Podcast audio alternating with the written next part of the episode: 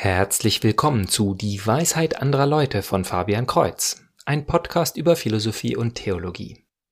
In Episode 111 geht es um die Moralität von Atheisten.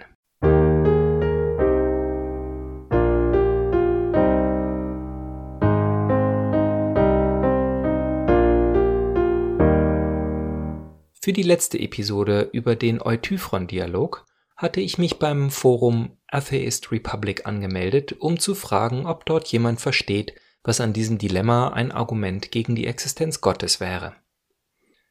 Zunächst habe ich eine Seite mit einer Liste von ganz vielen atheistischen Foren gefunden, doch die ersten drei, die ich zufällig auswählte, waren bereits tote Verweise, und ein vierter führte zu einem Forum, in dem der letzte Beitrag über ein Jahr alt war. Atheist Republic war also das erste Forum, in dem ich Aktivität gefunden habe. Erst als die Diskussion schon angefangen hatte, habe ich mich gefragt, warum ich nicht nach einem deutschsprachigen Forum gesucht habe. Als ich dies aber nachholen wollte, habe ich insgesamt nur ein einziges österreichisches Forum gefunden, in dem der letzte Beitrag vom Januar diesen Jahres stammt. Damit will ich keineswegs sagen, dass es wenig Atheisten gäbe. Im Gegenteil, einer der besten Beweise gegen Gott, die die Leute vorgebracht haben, ist, dass die Religiosität in Europa erschreckend schnell abnimmt. Andererseits ist Atheismus aber eben kein gemeinsames Thema, das verschiedene Leute verbünden würde. Unter Atheisten gibt es keine gemeinsame Moral, kein gemeinsames Ziel und kein gemeinsames Verständnis von der Welt. Was die paar Leute auf diesem Forum am meisten eint, ist ihre starke Antipathie gegen den christlichen Glauben. Ganz sicher jedoch sind dort keine Philosophen zu finden, denn an meiner Frage waren sie nicht besonders interessiert. Da es aber im weiteren Sinne um das Thema Moral ging, sind zwei Themen immer wieder genannt worden und diese möchte ich heute beleuchten. Als erstes wurde ich mehrfach gefragt, ob ich denn glaube, dass ein Atheist moralisch gut handeln kann? Die Frage hatte einen anklagenden Charakter, denn nach religiösem Glauben wird Moral durch Gott in irgendeiner Weise bestimmt. Ein Atheist dagegen meint, dass eben kein Gott nötig ist, um moralisch zu sein. Der zweite Vorwurf ist der, dass die Taten und Forderungen Gottes im Alten Testament nach Meinung dieser Atheisten höchst unmoralisch waren angefangen von der Ertränkung aller Völker bis auf Noahs Familie durch die Sintflut bis zum streng geforderten Völkermord bei der Übernahme des Landes Kanaan. Ich habe bereits in Episode 75 über die Güte Gottes gesprochen und wie dies mit unserem menschlichen Gefühl von Moralität zusammenpasst.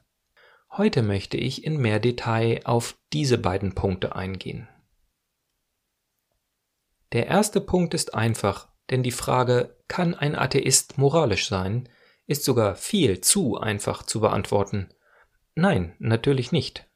Und das aus mehreren Gesichtspunkten. Zunächst einmal ist es der moderne Atheist in einer nachchristlichen Welt, der sich gegen die bestehende traditionelle Auffassung von Moral auflehnt.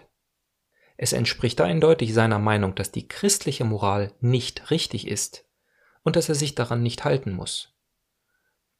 Das ist nicht weiter verwunderlich, ja sogar der Standardfall, der auch hauptsächlich in der Bibel behandelt wird.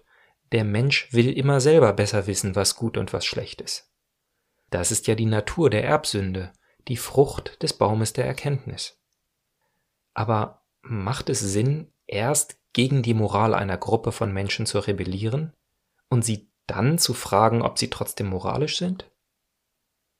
Wenn ich in eine Bücherei gehe und mich laut beschwere, dass die Schilder mit der Bitte um Ruhe mich einengen, sollte ich dann überrascht sein, wenn der Bibliothekar mich nicht für regeltreu hält? Aber es gibt noch einen weiteren Grund, warum ein Atheist nicht moralisch richtig handeln kann, nämlich weil kein Mensch es letztlich wirklich kann. Alle Menschen sind sündig, ja sogar der Gerechte fällt siebenmal am Tag. Wie kann ich einem Atheisten zugestehen, dass er moralisch gut sein kann, wenn ich nicht glaube, dass ich moralisch gut sein kann? Ja, dass es Arroganz ist, so etwas von mir zu glauben. Ich habe dies auf dem Forum nicht erklärt, denn die atheistische Weltsicht muss davon ausgehen, dass die menschliche Moral das Höchste ist, was existiert und letztlich auch unsere einzige Hoffnung ist. Die christliche Sichtweise ist also anstoßerregend und wird wahrscheinlich als Selbsthass identifiziert werden. Seltsamerweise gibt es aber noch eine dritte Sichtweise, aus der man zwar nicht unbedingt Nein antworten muss, aus der aber die ganze Frage keinen Sinn macht. Was ich nämlich letztlich zum Thema Eutyphron herausgefunden habe, ist, dass diese Atheisten nicht an eine objektive Moral glauben. Als ich mit meinem früheren Nachbarn über das Thema gesprochen habe, hat er mir die gleiche Sichtweise erklärt. Moral ist subjektiv, von Zeitalter zu Zeitalter, von Gesellschaft zu Gesellschaft. Doch diese Sichtweise stellt einem mehr Fragen, als es beantwortet. Erstens, wie kann ein Atheist dann objektiv moralisch gut sein, wenn es gar keine objektive Moral gibt? Im besten Fall kann er konsistent mit seiner persönlichen Moral sein. Aber wenn sowohl seine theoretische Moral als auch seine praktische Moral willkürlich sind, was macht es dann für einen Unterschied? Und wie kann er behaupten, dass Gott im Alten Testament unmoralisch ist? Damals herrschte halt eine andere Moral. C.S. Lewis beschreibt in seinem Buch Pardon, ich bin Christ oder im Original Mere Christianity seine Gedanken als moralischer Atheist. Er hatte sehr starke Meinung darüber, was moralisch richtig und was falsch war, und empfand, dass Gott mindestens dafür, dass er Unmoral in der Welt zulässt, angeklagt werden könnte. Genau wie die Atheisten auf dem Forum war er der Meinung, dass, wenn es einen Gott gäbe, dieser nicht moralisch sein konnte. Doch dann bemerkte er, wie wenig dies philosophisch haltbar war. Wenn er die Moral verschiedener Völker anschaute, wie zum Beispiel die der alten Israeliten oder die von Nazi-Deutschland, und er ein moralisches Urteil darüber fällte, dann machte dies nur Sinn, wenn es einen objektiven Maßstab gibt, an dem er die Güte der Moral misst. Wenn alles subjektiv ist, dann kann man nicht sagen, dass die Nazis unmoralisch gehandelt haben, denn sie waren von ihrer eigenen Ethik überzeugt. Auch Al Capone, einer der berüchtigsten Banditen in Chicago, glaubte, mit seinen Morden keine Sünde vor Gott zu begehen. Zusammenfassend steht die Antwort auf die Frage also ziemlich fest. Nein, ein Atheist kann nicht moralisch richtig handeln. Sogar seinem eigenen Verständnis nach kann er nur seinem eigenen Urteil gegenüber moralisch sein. Und dies trifft auf ihn wie auf jeden anderen Menschen zu, ob Al Capone, Adolf Hitler oder mich selber. Schauen wir uns nun den zweiten Punkt an. Die Idee, selber die bessere Moral zu besitzen und auch Gott verurteilen zu dürfen, ist so alt wie die Menschheit. Vernünftig scheint dieses Argument, wenn man prüft, ob Gott seinen eigenen Gesetzen gegenüber treu ist. Ist er konsistent, wenn er das Gebot gibt, du sollst nicht morden?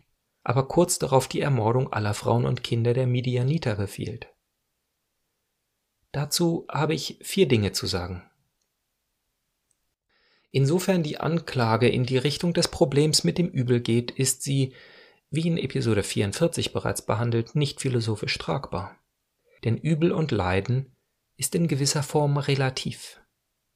Nehmen wir einmal an, wir würden alle besonders dunklen Passagen der Bibel ausradieren. Stellen wir uns eine Bibel vor, in der Gott immer nur mit traurigen Augen an der Seite steht und uns anfleht, doch gut zu sein, während die Königreiche des Bronzezeitalters sich gegenseitig abschlachten.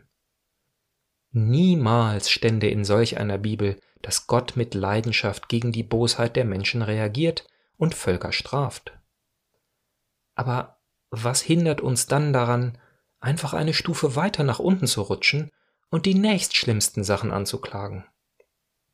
Hätte er nicht noch aufgeklärter und noch zivilisierter mit den Stämmen in der Wüste umgehen sollen? Dass wir Menschen so denken, sehe ich eindeutig in der Gesellschaft von heute. Wer noch nie im Leben Hunger leiden musste, wer vom Krieg nur in kostenlosen Schulunterricht gelernt hat und sich auch dort nicht anstrengen musste, um eine gute Note zu bekommen, der wird überall etwas finden, was seiner Meinung nach noch besser sein könnte.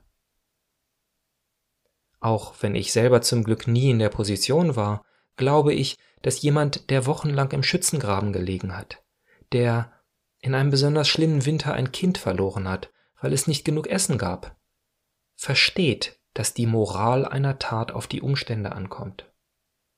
Er urteilt nicht über das Volk Israel, das darüber jubelt, den Gegner vollständig vernichtet zu haben, und dabei Worte verwendet, die beinahe so klingen, als wären die Gegner keine netten Leute. Für den zweiten Punkt muss ich das emotionale Argument erstmal ein wenig verstärken. Nicht nur hat Gott den Tod all der bösen Menschen durch die Sintflut vollbracht. Tatsächlich ist Gott irgendwie verantwortlich für jeden einzelnen Tod auf der Welt. Dass eine Spinne eine Fliege tötet, Gott will es so. Dass ein Mensch einen anderen ermordet, Gott lässt es zu. Dass jemand irgendwann an Altersschwäche stirbt, Gott hat es so hergerichtet und ist dabei. Oftmals sind wir versucht, die Welt so getrennt von Gott zu sehen, als würde sie wie eine Maschine alleine vor sich hin surren. Gott ist entweder ganz woanders, passt gerade nicht auf, oder er greift durch Wunder in den, in Anführungsstrichen, natürlichen Lauf der Dinge ein. Aber nein, auch der natürliche Lauf der Dinge passiert nur, weil Gott es in jedem Moment so schafft. Jeder Mensch und jeder Tod ist ihm bewusst. Er ist dabei und hat dies in seinem Plan. Nichts davon verstehen wir, die wir immer eine sehr begrenzte Sicht haben. Begrenzt durch die geringe Information, die wir über die Welt haben, aber auch begrenzt durch die geringe Kapazität unserer Hirne. Und so ist die alte Plattitüde dennoch sehr wahr. Gott ist der Herr über Leben und Tod, er hat gegeben und er kann nehmen. Es macht also keinen Sinn, ihn auf der gleichen Ebene zu beurteilen wie einen mächtigen Menschen, der Einfluss nimmt oder es halt sein lässt. Den dritten Punkt möchte ich nur kurz andeuten, ohne in Details zu gehen. Es geht um die Frage, wie die Worte im Alten Testament zu interpretieren sind. Betrachtet man die rhetorische Ausdrucksweise aller Historiker der Bronzezeit, so findet man eine Menge glorreicher Übertreibungen. Und auch die Bibel ist widersprüchlich darin, dass die Israeliten in einem Kapitel alle Amoriter bis auf den letzten Mann töten, aber in den Jahrhunderten danach immer wieder von ihnen angegriffen werden. Und so gibt es verschiedene Möglichkeiten, diese Passagen historisch einzuordnen. Wenn sie nach christlichem Dogma auch theologisch eindeutig wahr sind, behauptet die Kirche nie, dass jede wörtliche Interpretation historisch absolut ist. Zu diesem Thema aber mehr in einer eigenen Episode. Der vierte und letzte Punkt hat aber auch etwas mit der Interpretation zu tun. Ich habe ihn von niemandem gehört, er ist mir selber eingefallen. Mir kam die Idee, als ich im Internet mit einem Atheisten diskutierte, der mir gerade auslegte, wie unmoralisch brutal der Gott der Israeliten ist er verteilt Gefangene als Sklaven und erzwingt einen Völkermord. Darauf fragte ich mich, wie die Passagen in den Jahrtausenden seitdem interpretiert wurden. Sind die Juden dafür bekannt, herzlose Sklaventreiber und Völkermörder zu sein? Wenn der Atheist recht hat und die offensichtliche Interpretation der Bibel aussagt, Dein Gott befiehlt dir, deine Gegner zu Sklaven zu machen, hat das jüdische Volk dann noch heute entsprechende religiöse Gebote? Und plötzlich fiel mir auf, dass es über die Jahrtausende hinweg wirklich immer Leute gab, die das Alte Testament so interpretiert haben, aber es waren nicht die Juden. Eines der seltsamsten und durchgängigsten Phänomene der Weltgeschichte ist der Antisemitismus, der Judenhass. Wo immer die Juden hinkamen, in allen Jahrhunderten, fanden sich Gruppen, die die Juden für grundsätzlich böse hielten. Jemand, für den also die brutale Interpretation des Alten Testaments die unwiderlegbar und offensichtlich einzige ist, der sagt damit aus, dass die gelebte Religion des jüdischen Volkes im tiefsten Kern unmoralisch ist. Und damit befindet er sich nicht gerade in guter Gesellschaft. Was halten Sie, lieber Zuhörer, von Moralität? Ist sie objektiv oder relativ? Verurteilen wir das Alte Testament oder Gott oder die Juden? Schreiben Sie es mir unter dwal.fabian-kreuz.de. Kreuz mit TZ. Also bis zum nächsten Mal. Gottes Segen.